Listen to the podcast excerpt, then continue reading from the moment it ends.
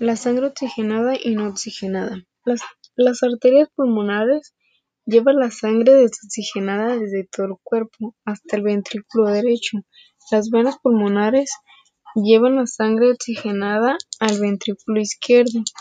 La aorta lleva la sangre oxigenada a todo el cuerpo. La sangre no oxigenada se va al ventrículo derecho y la oxigenada por la aorta hacia todo el cuerpo. Diferencias de lo fisiológico y lo patológico. Dentro de lo fisiológico cardíaca conoceremos los factores que intervienen en el funcionamiento cardíaco desarrollando los conceptos de, de procarga, contractividad y poscarga. Veremos los distintos tipos de presión vasculares mostrando las curvas características.